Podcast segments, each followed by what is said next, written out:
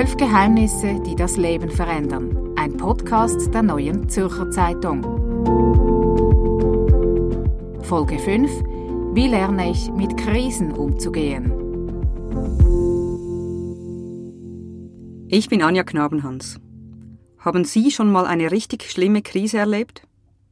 Nicht einfach nur einen Tag oder vielleicht eine Woche, in der nicht alles ganz rund lief, sondern eine Lebenskrise, die Sie echt an Ihre Grenzen gebracht hat. In unserer Gesellschaft, in der manches oberflächlich ist und sich vieles um die Selbstoptimierung dreht, haben Krisen eigentlich gar keinen Platz. Und doch gibt es sie. Katharina ist 39 Jahre alt. Sie hat erlebt, was es heißt, ganz unten zu sein. Die ganz große Krise. Sie hat sich langsam angekündigt. Mit einer Unzufriedenheit, die sie schon länger spürte.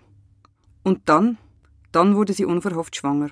Vielleicht ist es klassische Midlife-Crisis, ich weiß es nicht, aber äh, ich habe mir schon sehr lange vorher in Wirklichkeit so sehr großartige Sinnfragen gestellt. Also ähm, beruflich, privat auch, also wo geht das alles hin und warum macht man das? Ich weiß nicht, ich glaube, das ist für Frauen ähm, nochmal was ganz anderes als für Männer. Ich will nicht sagen schwieriger, aber anders weil Frauen kriegen unheimlich dieses mit, so einerseits so als in seinen 30ern ist man so, das soll jetzt deine tolle Lebenszeit sein. Und dass man gar nicht, ne, dass man immer dachte, ja, Gott, irgendwie wird das einem so verkauft hier, auch auf Instagram, wir haben alle Spaß und Fun und, äh, ne, und machen vielleicht auch Yoga und Party, aber irgendwie ist das doch alles sehr leer ja, also es hat schon diesen Druck, dass man so denkt, so ach, mit Anfang, Mitte 30 muss der irgendwie, stehst auch mitten im Leben, weil danach geht's bergab. Also mir hat mein ganzes Ding nicht mehr gepasst mit der jungen, dynamischen Karrierefrau, die, äh, die, der alles offen steht. Also ich habe halt gemerkt, so ich bin eigentlich gar nicht so glücklich. Und darum, um auf den Punkt zu kommen, als, als ich dann äh, nicht richtig geplant schwanger geworden bin, dachte ich so, nö, das ist jetzt eigentlich das Beste, was dir passieren konnte. Ihr Leben vor der Krise, sagt Katharina, sei, so von außen betrachtet, fantastisch gewesen. Ein typisches Single-Leben halt. Guter Job, gutes Einkommen, Unabhängigkeit und viele Reisen. Mit der Schwangerschaft verband sie die Hoffnung, einen Lebenssinn gefunden zu haben. Doch die Beziehung zum Vater des Kindes, das in ihrem Bauch heranwuchs, war sehr schwierig. Die Schwangerschaft war relativ, äh, äh, ganz ehrlich, die Schwangerschaft war relativ, ähm, ich war allein. Also er hatte relativ schnell gesagt, dass, dass er das äh, äh, nicht möchte. Ich habe mich auch sehr schlecht gefühlt, ähm, dass, dass ich mich für das Kind entschieden habe. Und ähm, das war eine sehr, sehr traurige und schwierige Schwangerschaft, obwohl ich aber andererseits wusste, dass ich mich wahnsinnig freue und äh, und so. Aber das, äh, also ich, ich denke auch, dieses, das hat schon alles in der Schwangerschaft angefangen. Vor allem lebt man ja fängt man ja schon da an, nicht mehr so zu leben wie vorher. Also dieses ganze, äh, man, man geht nicht zum, zum Apero, beziehungsweise, also ich hatte auch keine Lust, mich mit, einer mit einer Apfelschorle irgendwo hinzusetzen. Und ähm, ja, und eben, ne, also der Körper verändert sich, äh, man nimmt zu, man ist, es ist auch, ich glaube, auf, auf werdenden Müttern ist auch so ein rieses, riesiges, weiß ich nicht, Madonnenstigma drauf, dass sie, die müssen ja, da, ne, das sind irgendwie wie die heiligen Kühe, die müssen glücklich sein und äh, und da kommt jetzt das Leben und das habe ich halt also nur minimal gefühlt. Also ich hatte überhaupt nicht dieses, ich ziehe mir jetzt ein Blümchenkleid an und bin ganz glücklich. Es gibt aber natürlich Frauen, die das haben und können. Aber ich glaube auch, es wird zu viel, zu wenig darüber gesprochen, dass es sehr unglückliche Schwangerschaften gibt. Und das ist eigentlich sehr schade, ne? das, weil in der Zeit, in der Zeit wäre es gut, dass man sich Sorge trägt und dass es einem, dass das Gemüt heilt. Doch Katharina entsprach nicht dem Bild der glücklichen jungen Frau in Erwartung. Kein Wunder in dieser Situation. Die Konflikte mit ihrem Partner spitzten sich zu. Es war dann einfach ganz hart äh, Meinung gegen Meinung. Also ich will das und ich will das nicht. Und da kommt man ja auch, es gibt keinen Kompromiss. Also konkret heißt der Kompromiss Abtreibung oder nicht. Und ich habe gesagt, ich mache das nicht. Ja, und dann war eine längere entsetzliche Funkstille. Er ist nach Südamerika. Ich wusste noch nicht mal, wo der war. Ich habe monatelang nichts von, von ihm gehört. Also das war der totale Albtraum Also ich glaube, Schweigen ist noch schlimmer als, äh, ne, also als richtiger Streit. Ich wusste dann auch nicht, ob, er jemand, ob das Kind jemals einen Vater haben würde oder äh, überhaupt was. Ja, und dann hat er sich aber, ähm, ich glaube, da war ich im siebten Monat oder so, und plötzlich kam eine Nachricht von ihm, er will unbedingt zu diesem Kind stehen und ähm, äh, und Ding. Aber das war so traumatisierend. Also es war, als würde sich ein Gespenst melden. Ihr Partner hatte sich zwar dafür entschieden, das Kind anzuerkennen, doch die Beziehung zu Katharina, die wollte er nicht fortsetzen. Das, das war ganz, ganz klar. Und ich, das hat natürlich auch sehr wehgetan, dass man weiß, okay, da ist jemand, der will, mich gefühlt wie so ein, Entschuldigung, Organspender. Also, ne, also es ist jemand, der will das, was ich da in mir rumtrage, aber mich nicht. Also das ist, äh, für mich war es vernichtend. Und, und ich rede, spreche jetzt nicht mehr vom Ego. Das war so, weil das, man, also, ja, man ist dann schon sehr, ich war dann schon sehr liebesbedürftig und äh, hatte auch, ja, sehr bedürftig nach äh, einem Ort, wo ich meinen Rückzug an, also wo ich mich zurückziehen kann und mich geborgen fühle. Und das hatte ich halt alles nicht. Ihr Baby kam gesund zur Welt. Katharina war vor Glück überwältigt. Doch in der Zeit nach der Geburt war sie mit der ganzen Situation völlig überfordert. Alleine mit ihrem kleinen Sohn merkte sie eines Tages, dass sie ihren Alltag nicht mehr allein bewältigen kann. Sie musste sich eingestehen, ein Tiefpunkt ist erreicht, obschon es nicht nur schwarze Tage gab. Also ich muss sagen, ich habe immer, fange erstmal mit den guten Sachen an, immer grenzenlose Freude, also ab der Geburt über das Kind, weil der halt also eben und bis heute der, der Knaller ist und äh, auch wirklich auch auf jeden zum Lachen bringt und mich am allermeisten. Aber ähm, der Tiefpunkt war halt einfach, dass ich gemerkt habe, ich, ähm, ich kümmere mich zwar um alles hier und das, also das Zuhause und, und das Kind und, und den Job, aber ich hinke immer mehr hinterher und es geht, das, was gemacht werden muss, das mache ich. Aber um mich selbst kümmere ich mich nicht mehr und um mich kümmert sich auch niemand mehr eigentlich. Ich würde es auf jeden Fall eine Art äh, seelische Verwahrlosung nennen, aber auch ähm, ja, dass man, ne, dass es ein Kraftakt ist, seinen Müll runterzubringen, ein Kraftakt einkaufen zu gehen, einen freundlichen Smalltalk mit einem Kollegen zu führen und sich aber andererseits denken, Gott, ich muss hier ich muss, ich muss hier weg. Also mir ist halt alles, alles unendlich schwer gefallen.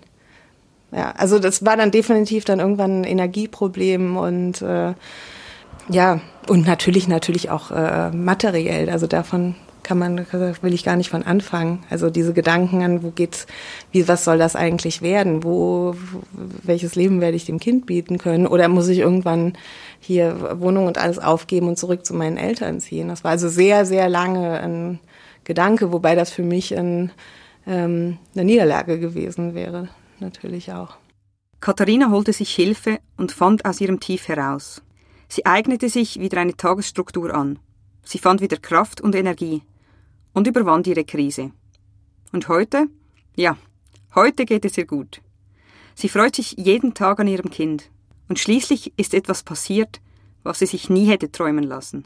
Also ich äh, muss sagen, ich habe, wenn auch sehr widerwillig und mit sehr viel Wut und, und Ohnmacht gelernt, mich darauf einzustellen, dass ich niemals diese Beziehung haben werde. Also, dass wir zwar eine Beziehung haben, weil das ist äh, natürlich ein Vater und Mutter von einem zauberhaften Sohn, aber dass, dass diese, was, was mir ganz offen fehlte, war diese äh, wahre Zuneigung äh, seinerseits. Von, von mir aus wären die Gefühle, waren auf, auf jeden Fall da. Also eben, Wut ist auch ein Gefühl.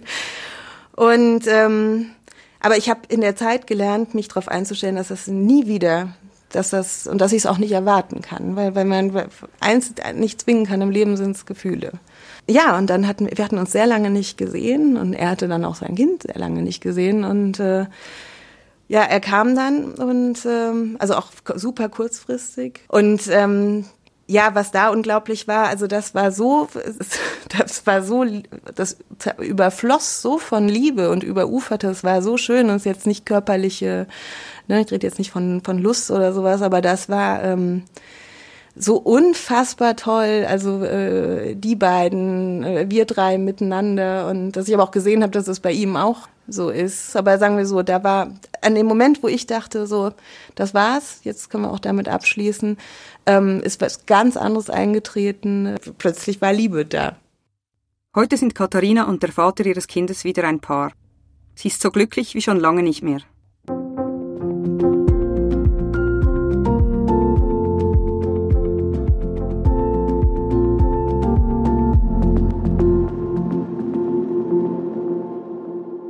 Krisen. Etwas Unnötiges eigentlich.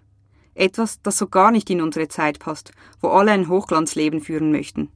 Oder sind Krisen für irgendetwas gut? Der Psychiater Tim Klose hat dazu eine klare Meinung. Also es passt sicher nicht zu dem, was man so auf Facebook postet. Aber wir sind ja ganz vielen Dingen ausgeliefert, Einflüssen ausgeliefert, die wir gar nicht kontrollieren können.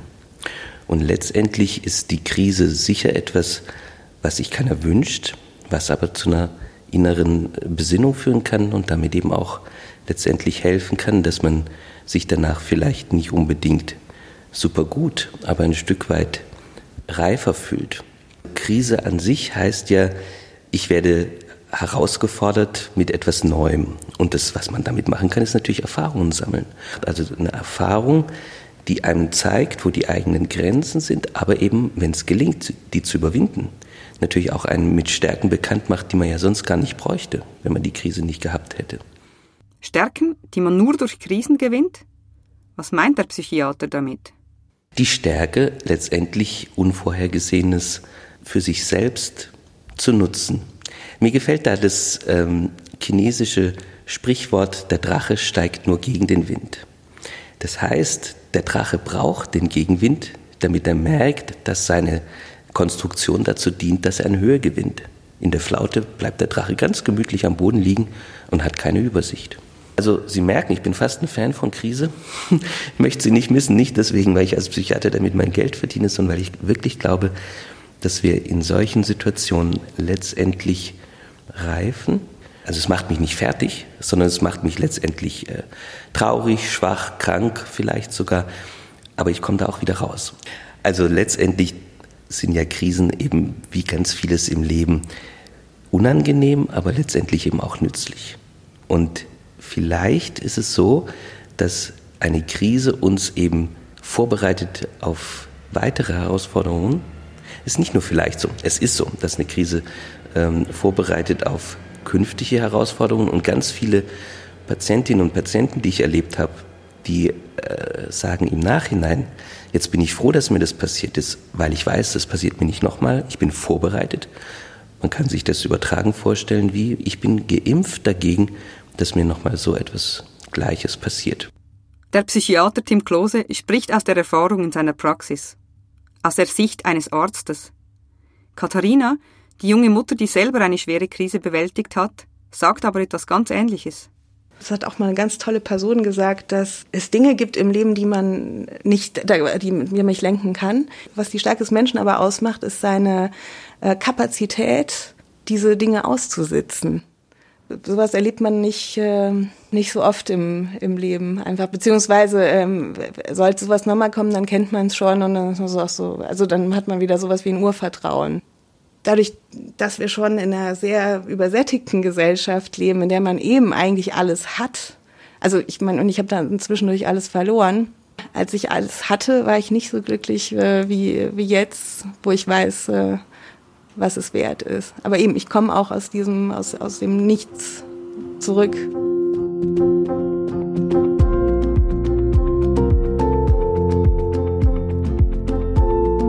Geheimnisse, die das Leben verändern. Ein Podcast der neuen Zürcher Zeitung. Von Anja Knabenhans und Rebecca Häfeli. Nächste Woche am Montag Folge 6. Wie werde ich leistungsfähiger? Microdosing meint die Einnahme von sehr kleinen Mengen LSD hier geht es nicht um eine Veränderung der Wahrnehmungsgrenzen, sondern letztlich um eine Art von Leistungssteigerung. Die Personen erhoffen sich dadurch eine Verbesserung ihrer Kreativität, ihrer Motivation, ihres vernetzten Denkens zum Beispiel. Sie finden uns auf Apple Podcasts, Spotify und allen Podcast-Apps. Wir freuen uns über eine Bewertung im iTunes Store. Das hilft uns, bekannter zu werden. Haben Sie selber Krisen gemeistert? Schreiben Sie uns auf podcast.nzz.ch. Fotos, Links und alle Folgen zum Nachhören finden Sie auf nzz.ch-podcast.